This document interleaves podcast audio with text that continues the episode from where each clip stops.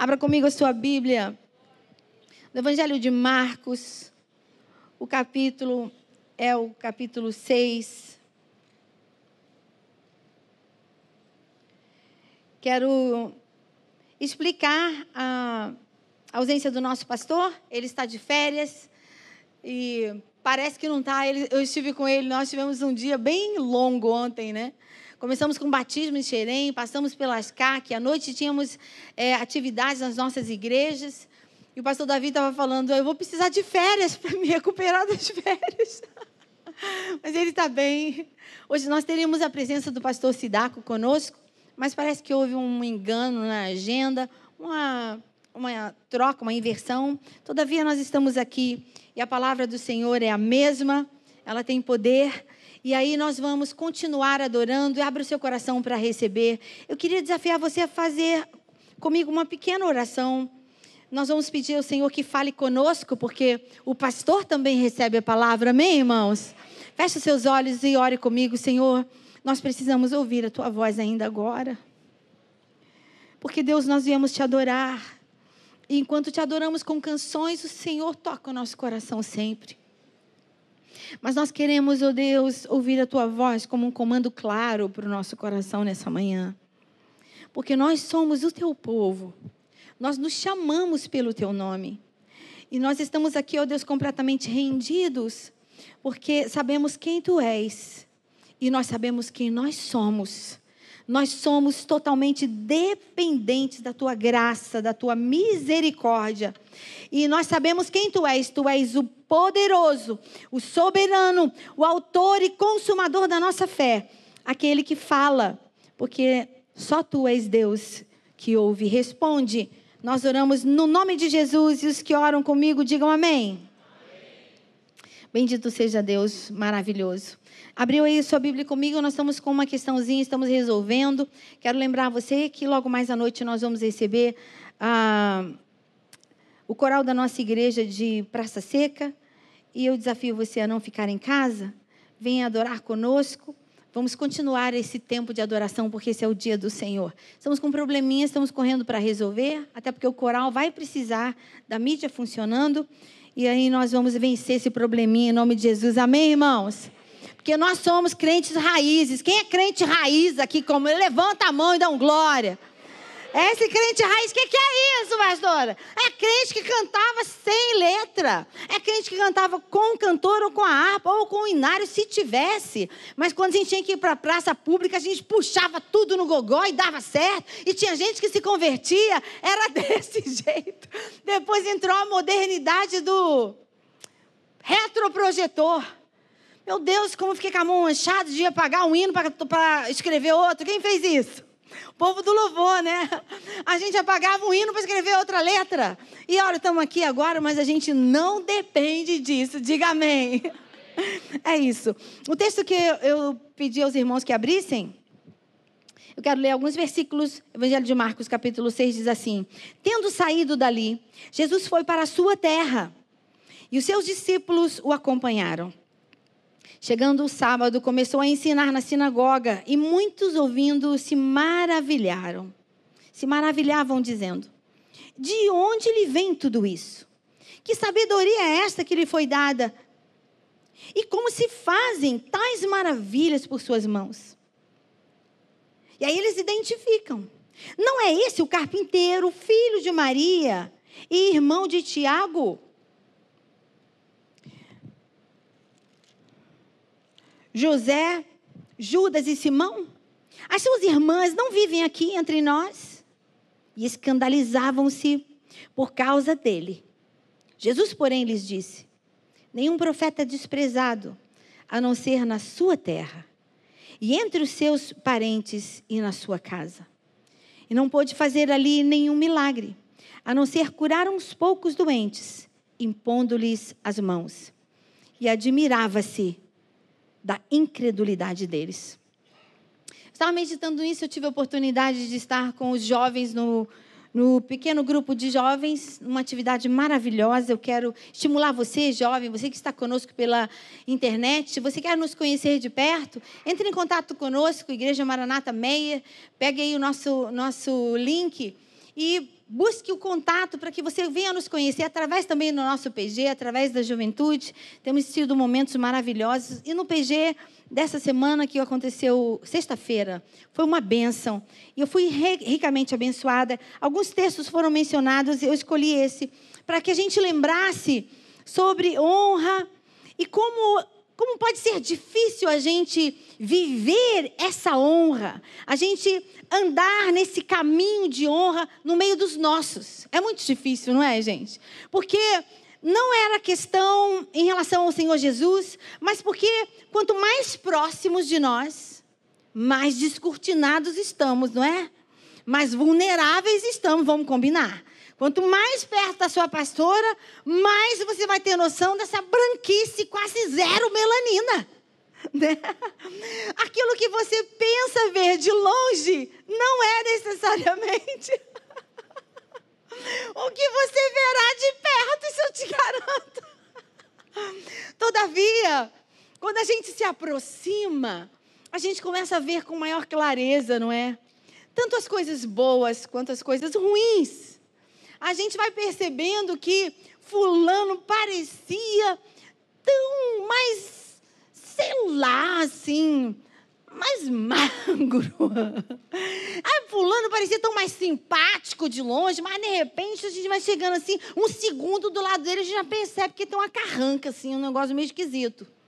Quanto mais próximos, né? Quanto mais de perto, a gente começa a perceber com maior facilidade qualidades, defeitos, imperfeições, perfeições. A gente começa a identificar com maior clareza o que nos agrada e também aquilo que nos desagrada. Mas nesse momento aqui da vida do Senhor Jesus, ele é um momento muito familiar, é um momento muito pessoa, né? Como diriam alguns assim, muito humano, né? E aí o Senhor Jesus volta para a sua terra, para o seu lugar, para a sua gente. E ali ele se depara com com emoções diferentes, com olhares diferentes. Porque ao mesmo tempo em que se maravilhavam das coisas que ele fazia, porque vamos combinar que é tão gostoso a gente estar perto de alguém que nos causa esse sentimento, né? Você conhece alguém assim, eu não precisa olhar para o lado, porque depois eu vou fazer a outra pergunta. Então, fique quieto nas duas. Você conhece alguém que te causa esse sentimento assim? Você fica maravilhado com os dons dessa pessoa. Você fica é, estimulado pela característica dessa pessoa que você pensou é agora. É tão gostoso conhecer gente que nos inspira, né? Pessoas inspiradoras. Pessoas que tiram da gente o nosso melhor. Eu estava fazendo uma dinâmica hoje na classe de jovens e foi muito interessante, porque uma das coisas que eu perguntei, nós fizemos um, um círculo e eu perguntei, estávamos estudando sobre a importância do, de provérbios, a importância de fundamentos na nossa vida, como ele pode mudar, os fundamentos, os ensinamentos, eles mudam a gente de dentro para fora. E aí a gente começa a ser visto do lado de fora, como de fato somos do lado de dentro. Acontece que às vezes, como eu estava falando a, a, nesse momento anterior, às vezes você enxerga alguém, você convive com alguém apenas nesse trâmite aqui, né, dos corredores da igreja, e a impressão que se tem é que é uma pessoa que só falta levitar, né? Não tem pessoa que a gente passa a mão assim nas costas para ver se é anjo, se tem asa? né? Porque você tem a impressão de que essa é uma pessoa tão inspiradora, tão correta, mas se acontecer uma coisinha de nada, um trisquinho assim de nada, no carro dessa pessoa aqui embaixo, no estacionamento, na hora de sair, filha, ah, ah, de repente surge algo que não tinha nada a ver com a imagem anterior. Isso significa que nem sempre o que você está vendo é realmente, é a realidade, é o resultado fiel do que se é por dentro. Mas ao contrário de nós, Jesus o tempo inteiro era perfeito em tudo que fazia. A Bíblia diz que não se achou nele nenhum pecado, nenhum dolo. Então o que acontece? Por mais que procurassem, o Senhor Jesus não era pego, não pôde ser pego em momentos de fragilidade quanto ao seu caráter. Ele sim foi visto em momentos de fragilidade quanto à sua condição humana de então. Porque ele se cansou, ele chorou, ele se irou, ele deu uma geral na galera que estava vendendo as coisas lá, estava fazendo templo de comércio, né? Comércio dentro do templo. Jesus irou, bateu em todo mundo, botou abaixo as bancas e falou: Ó, aqui não. Se posicionou. Quando os discípulos falaram com ele assim: Poxa, mestre, que o senhor foi duro agora com essa galera. Seu, seu discurso foi muito pesado. O Senhor Jesus falou: Tá afim de ir embora? Vocês querem ir embora também? Pode ir, junto com os que foram. Então, assim, a gente percebe a clareza da identidade, do caráter, da personalidade, do perfil do nosso Senhor Jesus. A saber, a nossa referência, você entende isso? Diga amém. Jesus continua sendo para mim e para você, como homem, como Deus, a nossa principal referência de conduta. Você entendeu bem? Diga amém outra vez. Então a gente fica buscando em homens. Sim, os homens podem nos inspirar, como eu falava no começo, muitíssimo. Mas eles são finitos, são limitados na sua condição. Mas Jesus é pleno em tudo que é e faz. Diga aleluias.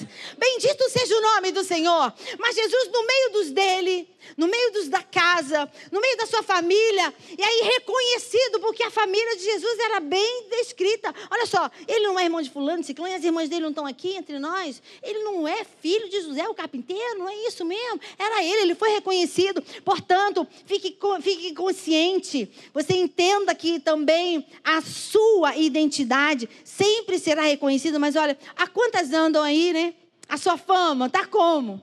Nós precisamos ser reconhecidos sim. Aliás, a igreja, o povo de Deus precisa voltar a ser reconhecido no caminho.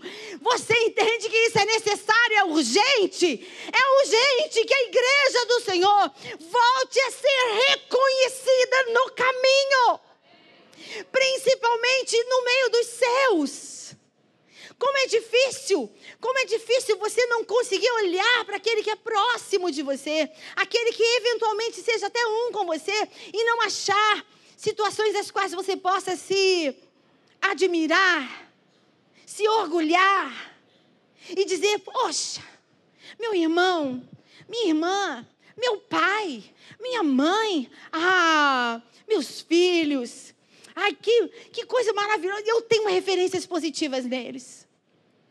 O que acontece é que muitas vezes as nossas, as nossas é, referências, as próximas, elas também estão sobre nós como resultados das nossas escolhas.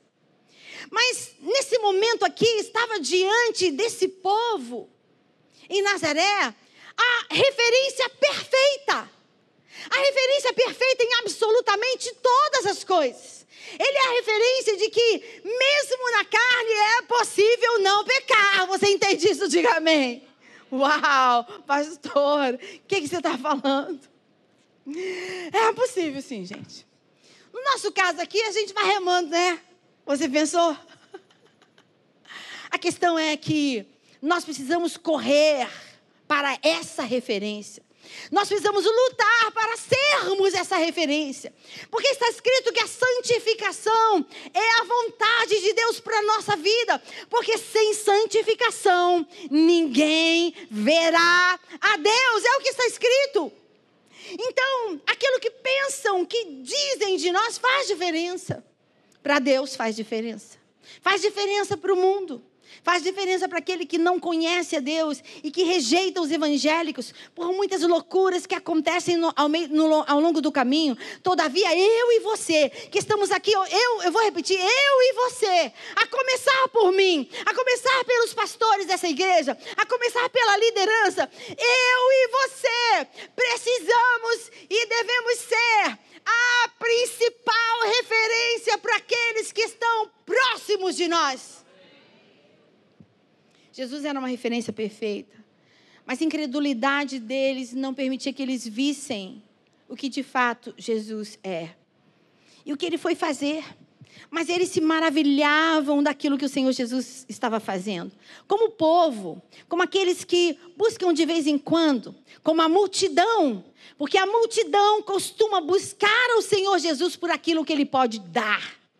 Mas a igreja do Senhor Jesus, precisa voltar a buscá-lo, porque Ele é, Ele é o autor e consumador da nossa fé, Ele é o príncipe da paz, Ele é aquele que nos resgatou do império das trevas, do reino das trevas. Nós estávamos mortos nos nossos delitos e pecados, e quem é esse Jesus? Aquele que pagou, minhas dívidas e me fez filha em Jesus Cristo, nosso Senhor. Aleluias. Precisamos voltar. Precisamos voltar a sermos identificados como a igreja que avança, que caminha, que vai ao Senhor Jesus. Porque ela precisa se fortalecer nele, ela precisa buscar dele, se encher dele, para transbordar dele.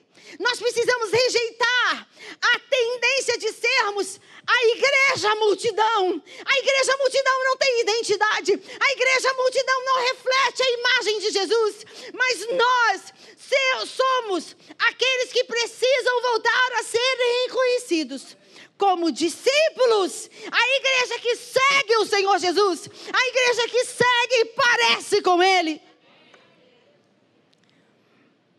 Pedro, mesmo no momento de maior fragilidade da sua vida, tendo negado o Senhor Jesus, tendo sido avisado, o momento foi anterior à negação. Ele começou a ser reconhecido fora da presença dos iguais.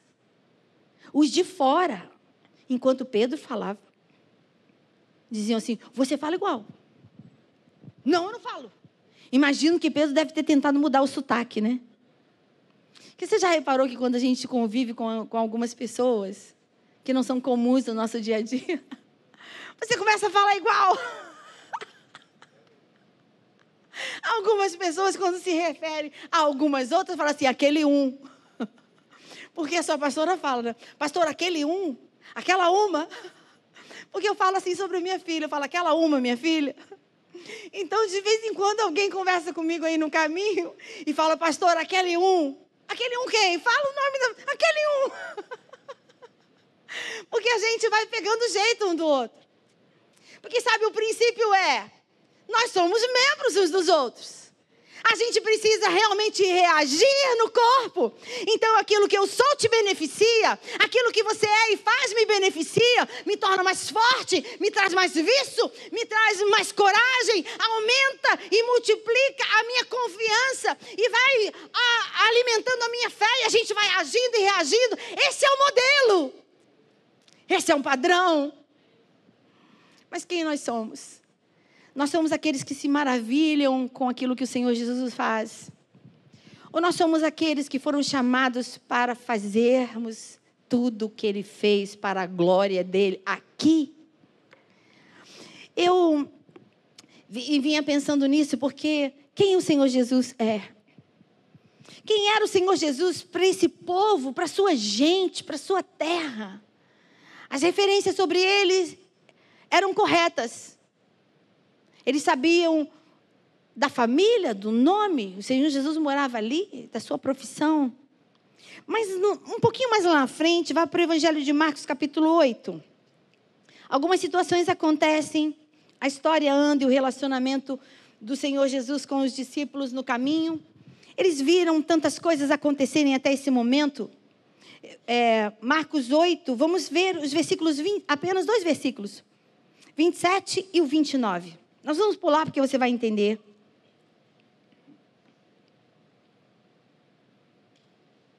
Diz assim o 27. Então Jesus e os seus discípulos foram para as aldeias de Cesareia, de Cesareia de Filipe. No caminho perguntou-lhes: Quem os outros dizem que eu sou? Você já ouviu pessoas falando sobre Jesus de um modo diferente que você diria? Você falaria? Né? Eu estou, eu estou fazendo uma graduação à noite. Eu estou cercada de pessoas bem diferentes do, da, dos meus costumes, da nossa fé, posicionamentos diferentes, político, social, enfim. Diferente. E eles ficam esperando que eu entre em combate. Na sala tem uma bancada dos evangélicos. tem um partido dos evangélicos. Mas tem também um monte de outros partidos. E aí, eu dei a bobeira de me apresentar. No primeira turma, primeiro dia de turma, aquela professora bendita perguntou: quem você é, o que você faz? Eu ia dizer o quê? Me, colocou, do jeito, não foi não, Alice? Eu ia dizer o quê? Sou confeiteira, como ali não. Zero de confeitaria. Quem você é? A minha esperança naquele dia que não desse tempo para chegar em mim. Eu fui a penúltima. Eu, Senhor, deu tempo. Quando eu disse, foi aquele, ó, oh, ok, passou, segui. Mas aí começaram as matérias, né? E aí a bancada dos evangélicos faz aquele carão para mim, assim, quando o negócio é tenso. Vá, e olha para mim, vá. E tem uma outra que fica atrás de mim me catucando. Fala, pastora. Fala, pastor. Você não vai falar, pastor? Você não vai falar? Fala, pastor. Fala, pastor. E o negócio está tenso ali da frente, lá para cá.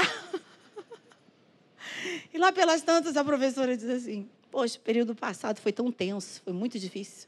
Porque olha a professora falando, porque nós tínhamos um pastor em classe. E eu dizia, porque a verdade é como você vê, e o pastor dizia: a verdade é o Senhor Jesus. Ele é o caminho, a verdade e a vida. Eu pensei, puxa, que cara admirável. Eu não vou fazer isso não, Senhor. Você está querendo que eu faça? Isso aí é uma ideia que o Senhor está me dando. E aí ela pelas tantas falou, foi difícil, eu falava, eu, eu queria seguir com a matéria, eu falava alguma coisa, porque então é nessa ótica, porque a verdade isso, segundo o teórico tal, Senhor... Aí ele gritava, levantava, porque a verdade eu já falei, é o Senhor Jesus, Ele é o caminho, a verdade, a vida. E a bancada dos evangélicos, val, para o meu lado. Eu, Senhor, esse povo está querendo me ver crucificada de cabeça para baixo. Eu falei, professora, posso me, me daria um minutinho? Preciso dizer para a senhora que a senhora está vivendo a metade do. De... É um déjà vu pequenininho. Você está assim, na metade de uma coisa que você já viveu o período passado. Porque, de novo, você tem um pastor na classe, sou eu. Mas eu vou te dizer uma coisa, professor, eu queria te dizer que aquela bancada dos evangélicos ali, ó, eles estão me catucando para eu poder fazer a mesma coisa que o outro pastor fez. E essa uma aqui atrás está me catucando para eu falar também. Mas eu preciso dizer para vocês, a bancada dos evangélicos, e a todos os curiosos, que eu não vim aqui defender a minha fé, porque a minha fé não precisa de defesa. Né? A minha fé não precisa de defesa, ela é como é, creio como creio, ponto. Nada que a senhora vai falar aí vai mudar o jeito que eu creio, mas eu preciso aprender, senão a senhora vai me dar o certificado nela. É. Falei, pois eu vou botar direitinho do jeito que a senhora está ensinando. Eu vou fazer copia e cola. Mas eu não preciso defender a minha fé. Eu não preciso entrar em conflito. Mas alguém falou assim: mas você não pode levar sua fé para o consultório. Está sabendo? Falei, estou sabendo. Mas eu posso levar esse conhecimento para dentro do gabinete pastoral para a pessoa aprender a identificar o que ela está sentindo e depois a gente derrama por em cima de tudo isso oração com sangue de Jesus e vai todo mundo ser liberto. A questão é que o mundo espera de você uma resposta. E no final eu disse para ele o seguinte: mas todo mundo que quiser saber alguma coisinha, me procura do portão para fora. E aí eu tenho tido assim uma longa procura. eu não sei porque eu falei isso. eu podia ter ficado com a boquinha fechada, né? A questão, por que estou dizendo tudo isso? Porque o mundo espera de você um posicionamento. Uma vez que você se identificar, ou que você for identificado na mais simples situação, você então se tornou responsável por isso. Então, quando o Senhor Jesus pergunta para os discípulos: quem dizem que eu sou? Não importa o que digam sobre ele. Se você estiver inserido no cenário, você então é responsável por isso. Você vai precisar dar conta da verdade que você conhece. Então é hora de você se levantar para dizer: Eu sei quem Ele é. Porque imediatamente depois, o Senhor Jesus volta a pergunta para os de dentro. Ele falou: O que, estão dizendo por aí que eu sou? E no versículo 29 ele diz assim: Ele pergunta para os discípulos: E vocês? Quem dizem que eu sou? Pedro teve uma resposta imediata. Agora responde você, responda você. Porque há coisas que nós falamos, nós dizemos que o Senhor Jesus é, e foi sobre isso que a gente conversou no PG. Por uma inspiração linda que o Senhor trouxe ao coração do Lorenzo. Então a gente diz que o Senhor é muitas coisas que ele não é na nossa vida. Ô pastora, que heresia é essa? A gente diz que ele é fiel. Quantos creem que ele é fiel? Quantos creem que o Senhor Jesus é confiável 100%? Levante a sua mão e glorifica. Mas a gente não descansa nisso. Se ele é totalmente confiável e fiel, porque a gente fica tão doente quando a gente depende de que ele seja assim. A gente fala com alguém que a gente entende que é fiel, que é confiável, que realmente é o Senhor que sara, é o que transforma todas as coisas, é aquele que traz à existência as coisas que não existem, é aquele que tramita num tempo que a gente não vê e que é diferente do nosso, porque o nosso é Cronos, o dele é Kairos. A Bíblia diz que aquilo que para a gente é hoje, para ele já é passado. Então, por que, que a gente não descansa? Porque a igreja adoece tanto? Porque a gente não vive aquilo que a gente diz que é? Porque a gente não vê o Senhor Jesus. Nós não nos relacionamos com Ele, como Ele sendo de fato quem é na nossa vida. Ele é aquele que pode te fortalecer de tal maneira ele é aquele que pode pegar pela sua mão. Ele pega a sua mão e diz assim: não tenha medo, só vem comigo. Mas aí você ouve isso e você continua com medo. Você ouve isso e continua vendo a sua ansiedade, o grau da sua ansiedade aumentar. Aí você continua precisando de cada vez mais remédios para dormir. Porque de fato, o Senhor Jesus não tem sido na sua vida. Ele não é na sua vida. E muitas vezes na minha aquilo que nós dizemos que ele seja. Alguns se manifestaram no PG.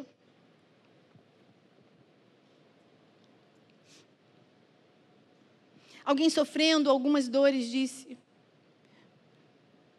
É o processo. E a palavra era confiável. Às vezes a gente vai atribuindo nomes às coisas. Sim, Deus tem um processo conosco. Mas se o Deus que está no processo conosco é confiável, você precisa confiar nele. Nós precisamos confiar que o Senhor sabe o momento de abrir e fechar a porta. O Senhor sabe a quem usar e Ele usa quem Ele quiser. Você crê mesmo nisso? Diga amém.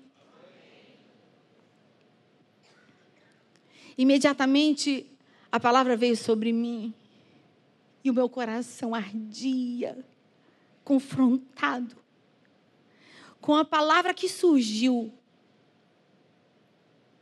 Aquilo que o Senhor Jesus é, mas não era na minha vida. Porque desde ontem eu estou nesse exercício. A palavra era suficiente. Jesus não vinha sendo suficiente para mim. Porque aquilo que é suficiente é a medida? Vou perguntar de novo. Aquilo que é suficiente é a medida? É a medida certa, é a medida exata. Não falta nem sobra. Só derrama quando Ele quer. Não é verdade? Porque Ele é suficiente. Ele é suficiente sábio, ele é suficiente poderoso, ele é suficiente em tudo que faz, ele é suficiente, ele é suficiente para você, mesmo quando não há nada de aparentemente certo. Mas ele na vida da sua pastora, não vinha sendo o que eu digo que ele é. Então feche os seus olhos. Quem você diz que ele é? Ele é mesmo todo-poderoso para mudar as circunstâncias e gerar circunstâncias de salvação, de resgate na vida do seu filho.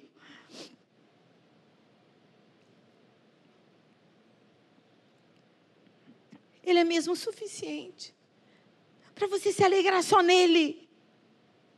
Quando nada ao seu redor for aquilo que você imagina que precisa. Ele de fato é a sua paz. Você o vê como o príncipe da paz.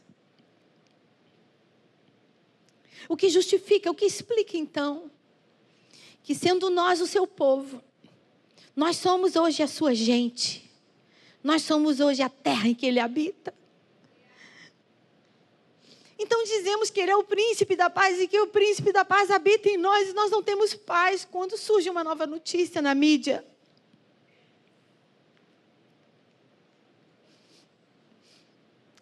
o que estão vendo aqueles que nos rodeiam? Qual é o testemunho que estamos dando? O que Jesus não tem sido na sua vida? Ele não tem sido a sua prioridade. Ele não tem sido o seu maior prazer. Ele não tem sido o seu lugar principal. Ele não tem sido o seu conselheiro. Ele não tem sido na sua vida o Deus forte. Ele não tem sido aquele com quem você decide se relacionar todas as manhãs. Com quem você segue falando durante o dia. Quando as suas emoções mudam tanto. Quando você é confrontado pelas notícias repentinas. Quando a situação em casa não muda um milímetro. Ao contrário disso, pioram muitíssimo. Você se relaciona com Ele. Dura quanto tempo da sua intimidade com o Senhor Jesus?